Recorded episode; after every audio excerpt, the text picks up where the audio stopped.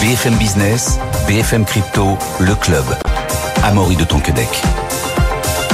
Bonjour à toutes et à tous. Si demain vous intéresse, vous êtes au bon endroit. Bienvenue dans le club BFM Crypto. Au sommaire du jour, sommaire non exhaustif, malgré la hausse du Bitcoin, pourquoi Ark Invest a-t-il décidé de vendre ses parts de JBTC et d'actions Coinbase? On parlera aussi de la de BlockFi, hein, la plateforme crypto BlockFi qui sort de la faillite, et aussi la chronique mensuelle d'Alexandre Stachenko, hein, qui nous parlera de, qui analysera une déclaration de Gary Gensler. Pour en parler, nous sommes à, depuis Angers. Valentin euh, Demey est avec nous depuis Angers. Bonjour Valentin. Bonjour André. Directeur des contenus chez Crypto, c'était CEO de Cube3. Et en plateau avec nous, on a le plaisir de recevoir Alexandre Stachenko. Alexandre, auteur, conférencier et expert indépendant sur Bitcoin et les crypto actifs. Bonjour Amaury. Valentin, euh, le ticker IBTC de l'ETF euh, iShare Bitcoin Trust de BlackRock est de retour sur le site web de la DTCC, donc Deposity Trust Cleaning Corporation. Il a été mis en place euh, il y a quelques heures, ce qui a dopé le cours du Bitcoin, puis retiré. Pourquoi il a été retiré, euh, Valentin, déjà dans un premier temps?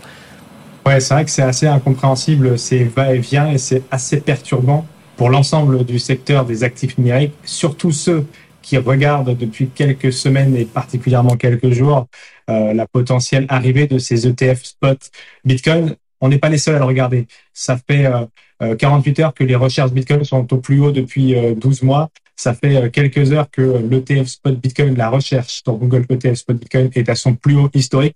Donc le monde a vraiment euh, les yeux rivés sur euh, cette approbation au nom de la SEC des ETF Spot Bitcoin, à tel point vous l'avez précisé à Maury que la DTCC a dû faire quelques aménagements sur ses serveurs parce que hier, avec cette annonce de listing sur cet organisme qui qui est chargé justement de lister et de faire toute la, la, la due diligence, on l'a vu hier, avec euh, avec votre invité sur la chambre de compensation et, et toute la partie euh, euh, background des ETF, il y a eu effectivement cette, cette, ce ticker IBTC qui a été listé. Afflux massif de gens sur le site de la DTCC. Le site de la DTCC a été donc inaccessible parce que les serveurs n'étaient pas du tout prêts à accueillir autant de, de, personnes. Finalement, il y a eu une maintenance. Ça a été retiré. Le ticker a été retiré. retiré. Euh, et puis, il est revenu ce matin. Donc, ça a encore une fois réagité les cours. Les cours avaient baissé hier en se disant c'était encore une fausse nouvelle, un petit peu comme euh, il y a quelques semaines ou la semaine dernière avec la, le, fake news du média comme Telegraph. Finalement, c'est revenu ce matin. Et donc là, Valentin, pour bien comprendre, là, c'est un bug technique du coup. C'est ça que ça veut dire alors, le bug technique, ça a été euh, l'inaccessibilité des serveurs le temps que les gens se connectent euh, pour vérifier cette information. Ça a été retiré et remis. Donc, c'était un bug technique ou pas d'avoir été retiré. On ne, on ne sait pas exactement. Par contre, ce qu'on sait, c'est qu'aujourd'hui, il y est toujours. Il y est toujours, mais la DTCC est sortie de son silence, au moins pour dire que, je cite, le listing est une pratique standard de préparation à un lancement d'un nouvel ETF. Ça, c'est la bonne nouvelle. La moins bonne nouvelle pour ceux qui guettent chaque petit centimètre euh, euh, que peut euh, que le, de, terrain gagné pour cet ETF spot Bitcoin d'iShare de BlackRock, c'est, je cite toujours la citation de la DTCC, le fait d'apparaître sur la liste n'indique pas les résultats d'un quelconque processus réglementaire réussi ou autre processus d'approbation en cours. Bref, on devra encore une fois attendre, s'asseoir sur nos mains et patienter au moins au plus tard jusqu'à janvier pour avoir les premières réponses a priori de la SEC sur ces ETF spot Bitcoin, mais ça agite énormément la communauté et même tous les spécialistes du monde entier. Mais cette dernière précision qui, qui, qui dit que c'est pas parce que c'est écrit que ça va être accepté, c'est on sait on sait que si c'est écrit juste pour l'ETF Bitcoin Spot ou alors c'est écrit pour tous les autres ETF. Là en l'occurrence, ce qui est listé c'est l'ETF d'iShare euh, donc le IBTC. Sinon, tous les tous les tous les ETF euh, e sont listés sur cette euh, sur la DTCC. En l'occurrence, pour ce qui nous concerne et ce qui nous intéresse, les ETF spot Bitcoin, ça n'est que le IBTC de BlackRock. Donc, ça a l'air d'être celui qui est le plus avancé dans ce segment-là. Mais encore une fois, ça ne présage pas de son approbation par la SEC. On rappelle que c'est la seule chose qui manque pour que ça soit enfin listé officiellement l'approbation de la SEC sur les différents ETF spot Bitcoin. Bah justement, la, la SEC de Gary Gensler, on va, on va en parler tout de suite, hein, parce qu'elle est au centre de l'attention. Car c'est elle qui pourrait très prochainement valider, effectivement, Valentin, vous venez de le dire, ce fameux ETF Bitcoin Spot de BlackRock, notamment, parce que d'autres suivront euh, très certainement s'il est accepté. On le voit dans cette émission, plus le temps passe, plus il devient compliqué pour elle de justifier son refus. On s'intéresse euh, aujourd'hui à une déclaration de Gary Gensler, hein, du coup président de la SEC, Alexandre, qui date d'il y a quelques mois, alors que la bataille Coinbase-SEC faisait rage aux États-Unis. Euh, il avait laissé échapper sur CNBC une petite phrase au détour d'une interview. We don't need more digital currencies. Nous n'avons pas besoin de plus de monnaie numérique. Pourquoi, Alexandre, cette phrase est-elle si importante? Alors, au-delà du fait qu'il parle bien de monnaie, euh, n'en déplaise à certains, euh, cette phrase, elle est cruciale parce qu'elle trahit la pensée de Gary Gensler. Donc, en disant nous n'avons pas besoin, Monsieur Gensler sort de son cadre euh, de responsabilité, il sort de son mandat et il fait un jugement qui est politique, voire moral. Qui a besoin Pour qui Pourquoi? Quelle est la légitimité de Monsieur Gensler de dire ce dont les gens ont besoin ou non? Imaginez 30 secondes que ça arrive dans une autre industrie ou un autre secteur d'activité. Hein. Nous n'avons pas besoin de plus de légumes, nous avons assez de légumes nous n'avons pas besoin euh, d'internet, nous avons déjà des bureaux de poste. Nous n'avons pas besoin de voitures, il y a des âges suffisamment de chevaux. Bon, on voit très bien où ça va. Eh bien, la semaine dernière, ça n'a pas refroidi euh, son homologue française, euh, l'homologue française de Gary Gensler, donc la présidente de l'AMF, Marianne Barba Layani, qui lui a emboîté le pas en déclarant, et c'était rapporté par Pauline Armandet de BFM Crypto, je cite, l'univers crypto est désormais attendu sur sa capacité à démontrer son utilité économique et sociale. Utilité économique et sociale, ça ne relève pas du cadre réglementaire, c'est de la morale et c'est de la politique. Et est-ce que ça a fait réagir déjà, pour commencer, aux États-Unis? Oui, aux États-Unis, il y a la culture anglo-saxonne très forte du rule of law, donc le règne du droit, et la peur légitime de l'intervention du politique dans le processus euh, juridique et de supervision. Et donc le patron de Coinbase, évidemment, il a sauté sur l'occasion, il a joué sur cette corde, et le lendemain de l'interview de Gary Gensler, sur la même chaîne, il a déclaré « Nous n'avons pas besoin que le gouvernement sélectionne et choisisse les vainqueurs technologiques, laissons le marché faire cela ». Donc il y a de nombreux médias euh, aux États unis qui ont relevé la faute de, de M. Gensler et qui ont même laissé entendre que ça donnerait des cartouches aux juges et aux avocats pour prouver sa partialité dans le traitement des dossiers crypto aux États-Unis. Et en France, chez nous Et en France, pas du tout, malheureusement. Cette petite phrase de la présidente de l'AMF, elle a suscité très peu de réactions, alors que personnellement, je la trouve à la fois choquante et assez révélatrice. Alors, est-ce que vous pouvez développer choquante et révélatrice euh, Et déjà, pourquoi aussi une telle différence entre bah, la France et les États-Unis? Alors, déjà, un préambule, bien sûr, je ne suis pas en train de disconvenir que dans un cadre législatif normal, dans des cas particuliers, on peut imposer une norme ou interdire un comportement. Ça s'appelle très simplement la loi. Euh, en démocratie, cette loi, elle est votée au Parlement. Ce que je suis plutôt en train de mettre en avant, c'est qu'il y a un autre principe très important en démocratie qui s'appelle la séparation des pouvoirs.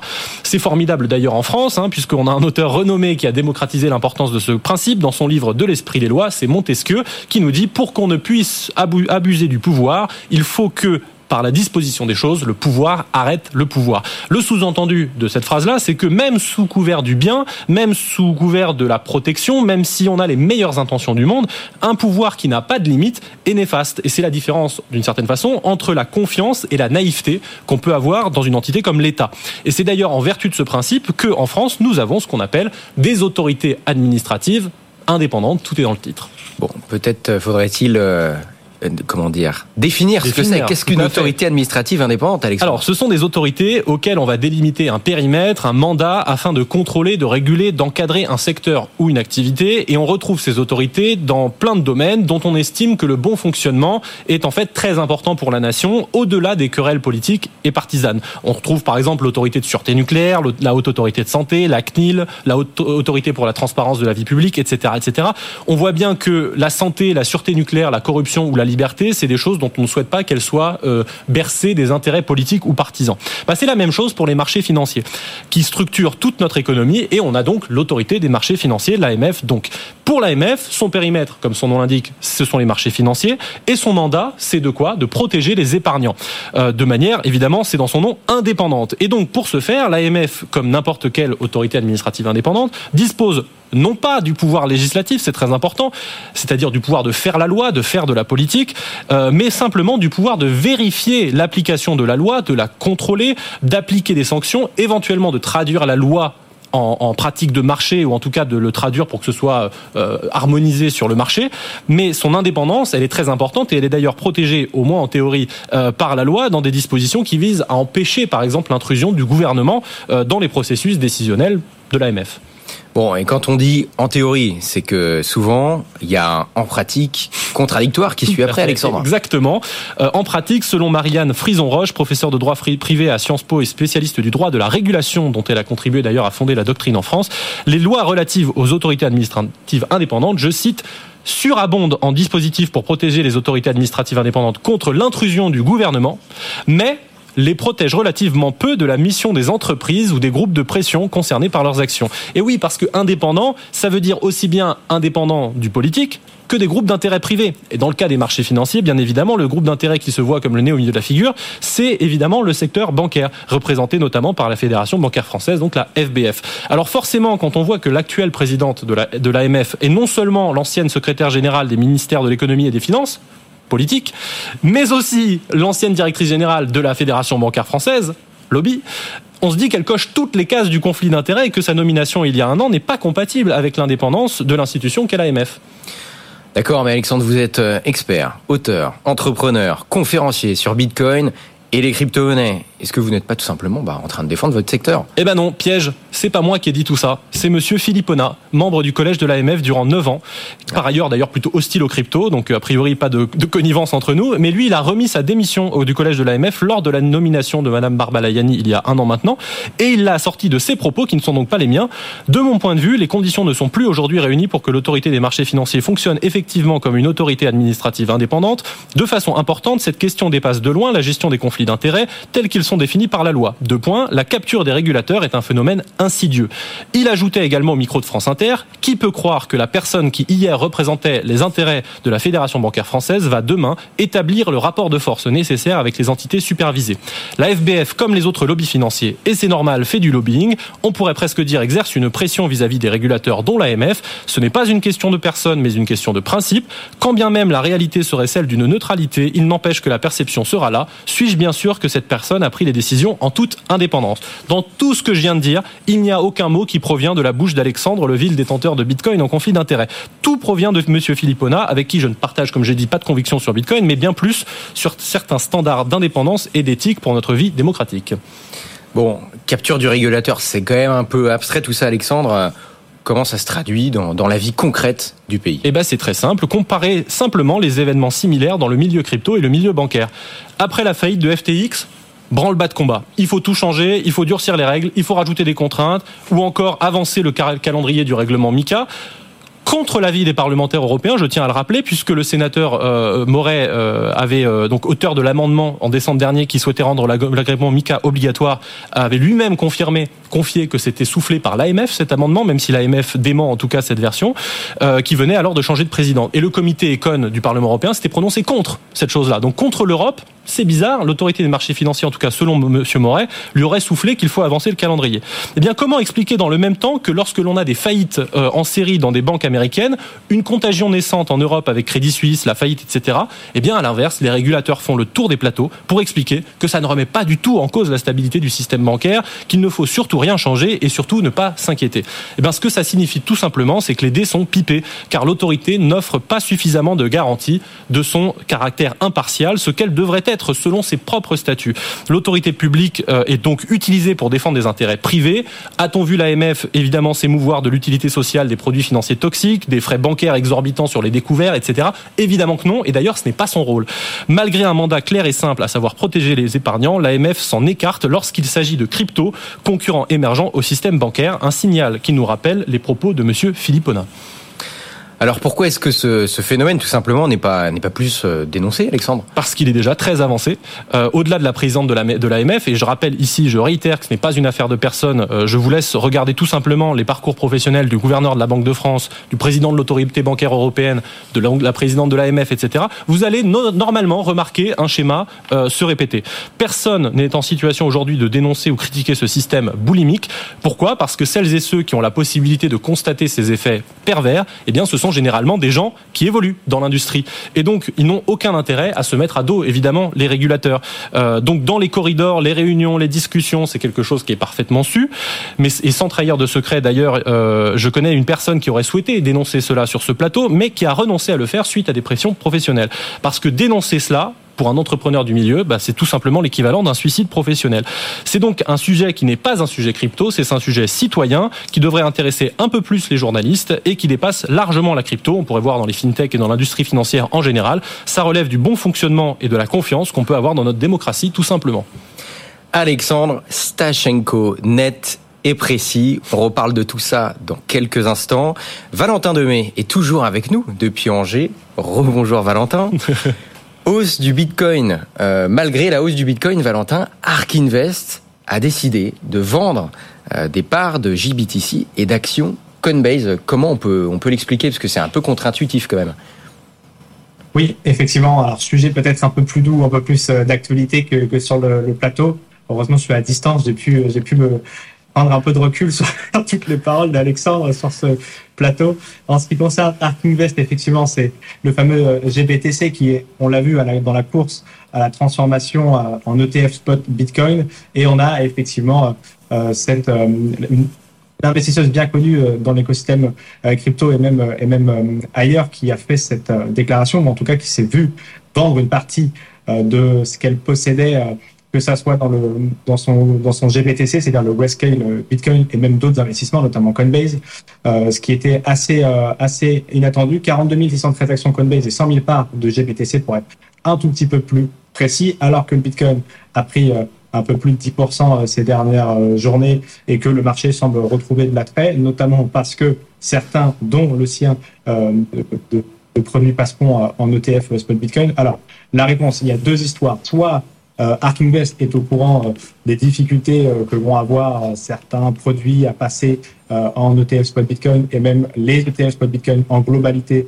à être autorisés par la SEC, ce qui semble peu probable vis-à-vis, encore une fois, des professionnels du secteur, notamment chez Bloomberg, qui nous disent de plus en plus être persuadés que dans le premier trimestre 2024, au plus tard, les ETF spot Bitcoin seront acceptés par la SEC. On a même les spécialistes de d'autres domaines et puis même les personnes qui travaillent à la SEC hein, qui euh, commencent à, à, se positionner, les langues commencent à se euh, délier euh, autour de, de, Gary Gensler, le président de la SEC dont parlait Alexandre, qui est un peu anti-Bitcoin et commence à s'interroger sur les réelles raisons de l'interdiction des ETF spot Bitcoin qui semble être en règle.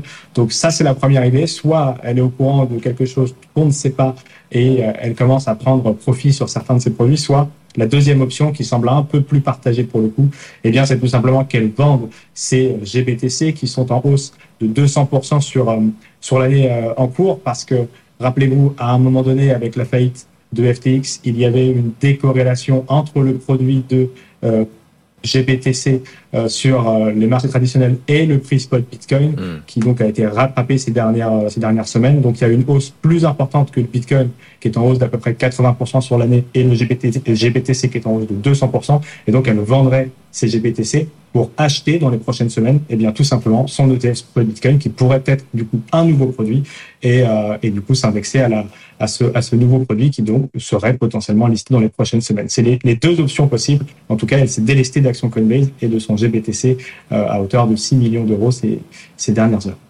Donc si c'est cette euh, dernière option qui s'avère vraie, c'est un savant calcul financier pour essayer de, de maximiser ses profits. On a aussi, Valentin, euh, dans l'actualité, la, la plateforme de crypto-monnaie BlockFi qui sort de la faillite. Est-ce que vous pouvez nous en dire plus? Oui, ça fait partie de toute la série euh, liée à FTX, liée à Sam Bankman-Fried et les faillites euh, conséquences qu'il y avait eu à la suite justement de FTX ou juste un petit peu avant avec euh, l'effondrement des, des, différents fonds d'investissement. Je pense notamment à Three Arrows Capital. En tout cas, c'est dans toute cette nébuleuse que BlockFi avait fait faillite il y a 11 mois. Ils viennent de sortir du Chapter 11, donc euh, le fameux euh, recours à la faillite côté États-Unis, et vont donc commencer à rembourser leurs clients. Ça, c'est les bonnes nouvelles aussi qu'on commence à avoir ces dernières semaines. On attend beaucoup le halving, certains attendent les ETF Bitcoin, d'autres attendent le dénouement du procès de SBF qui est en cours et encore pour les prochaines semaines. Et on entend parler de 70, 80, 90% des fonds perdus par les clients à l'époque qui pourraient être retrouvés pour BlockFi. C'est fait. Ils vont donc, ces clients, pouvoir, pour l'entièreté du globe, commencer à retirer euh, les, les euh, crypto-monnaies déposées euh, sur l'application. C'était déjà le cas depuis cet été aux États-Unis. Ça sera le cas pour l'ensemble du globe, donc très prochainement. À quelques conditions près. Attention, il faudra notamment avoir déposé des des crypto-monnaies uniquement sur le wallet, ne pas les avoir mis en lending, c'est-à-dire ne pas les avoir mis dans une option euh, de la plateforme BlockFi qui permettait de prêter ces crypto-monnaies. Et il faudra voilà, ne pas y avoir touché à une certaine période de l'année, notamment autour de la faillite, et de ne pas avoir fait de déplacement durant ces de, plus de 7575 euros pour être très précis, dollars, pardon. Je laisserai les gens regarder un peu plus en détail s'ils ils sont dans ce cas de figure. En tout cas, c'est une bonne nouvelle puisque ça veut dire que pour la grande majorité des fonds déposés sur le, la plateforme et le wallet de BlockFi, l'argent commence à être retrouvé. Ça va donc dans le sens euh, de ce qu'on un petit peu sur l'entièreté de la nébuleuse de SBF, FTX compris, et ces 7 milliards qui s'étaient euh, évaporés, on va commencer à pouvoir retrouver une partie de cette somme ou l'entièreté de la somme, comme c'est le cas ici avec BlockFi, qui était l'une des plus grosses plateformes là aussi hein, de l'empire SBF, euh, qui est donc fait faillite avec énormément d'argent de ses clients et qui donc euh, trouve une fin a priori plutôt heureuse. Pour ce qui est des crypto-monnaies en lending, ça continue euh, dans le cadre du procès à essayer de, de, trouver euh, les quelques centaines de millions d'euros manquants, puisque le lending étant le prêt, certains euh, justement certaines hmm. de ces crypto-monnaies de clients avaient été prêtées à d'autres acteurs de l'empire SBF. Donc ça, ça continue, mais ce qui était sur le wallet, ça doit pouvoir être retiré dès à présent. Alexandre, votre intervention ce mois-ci euh, étayée, détaillée, argumentée euh, est partie du coup de la déclaration de Gary Gensler qui date d'il y a quelques mois. Nous n'avons pas besoin de plus de monnaie numérique. Qu'est-ce que ça veut dire dans le fond? Ça veut dire que, selon vous, vous pensez qu'il y a des personnes à la tête de certaines institutions qui mettraient trop de convictions personnelles dans la régulation? En fait, c'est pas une. Enfin, le, sujet des conflits d'intérêts, c'est un sujet qui est très difficile parce que, alors, c'est justement, c'est ce que dit euh, Monsieur Philippona, c'est quand bien même dans la réalité il n'y en a pas, la perception suffit. Euh, donc c'est un sujet qui est très difficile parce que à la fois on doit protéger certaines institutions de conflits d'intérêts, on doit protéger leur indépendance. C'est pour ça que on a eu il y a quelques semaines, par exemple, je crois que c'était l'ancien ministre du numérique qui disait euh, attendez, j'ai fait un an euh, ou un an et demi ou six mois dans un ministère. Est-ce que à cause de ça, je n'ai plus le droit à une carrière privée pendant 15 ans parce que j'ai des conflits d'intérêts partout. J'étais au ministère, donc forcément je gère tout. Donc évidemment, ce son de cloche là, il s'entend aussi, et il faut toujours être dans la mesure. On peut pas interdire à quelqu'un un emploi à vie parce qu'il a passé six mois quelque part. Et donc, c'est toujours un entre-deux. Là, dans, le, dans le sujet qui nous intéresse, alors évidemment, moi, je prends Gensler comme point de départ parce qu'il l'avait dit et surtout parce qu'il y a eu une réaction immédiate. Le lendemain, le patron de Coinbase était là pour dire euh, attendez, il y a quelque chose qui ne va pas du tout là. Là, on a un régulateur qui fait un commentaire politique.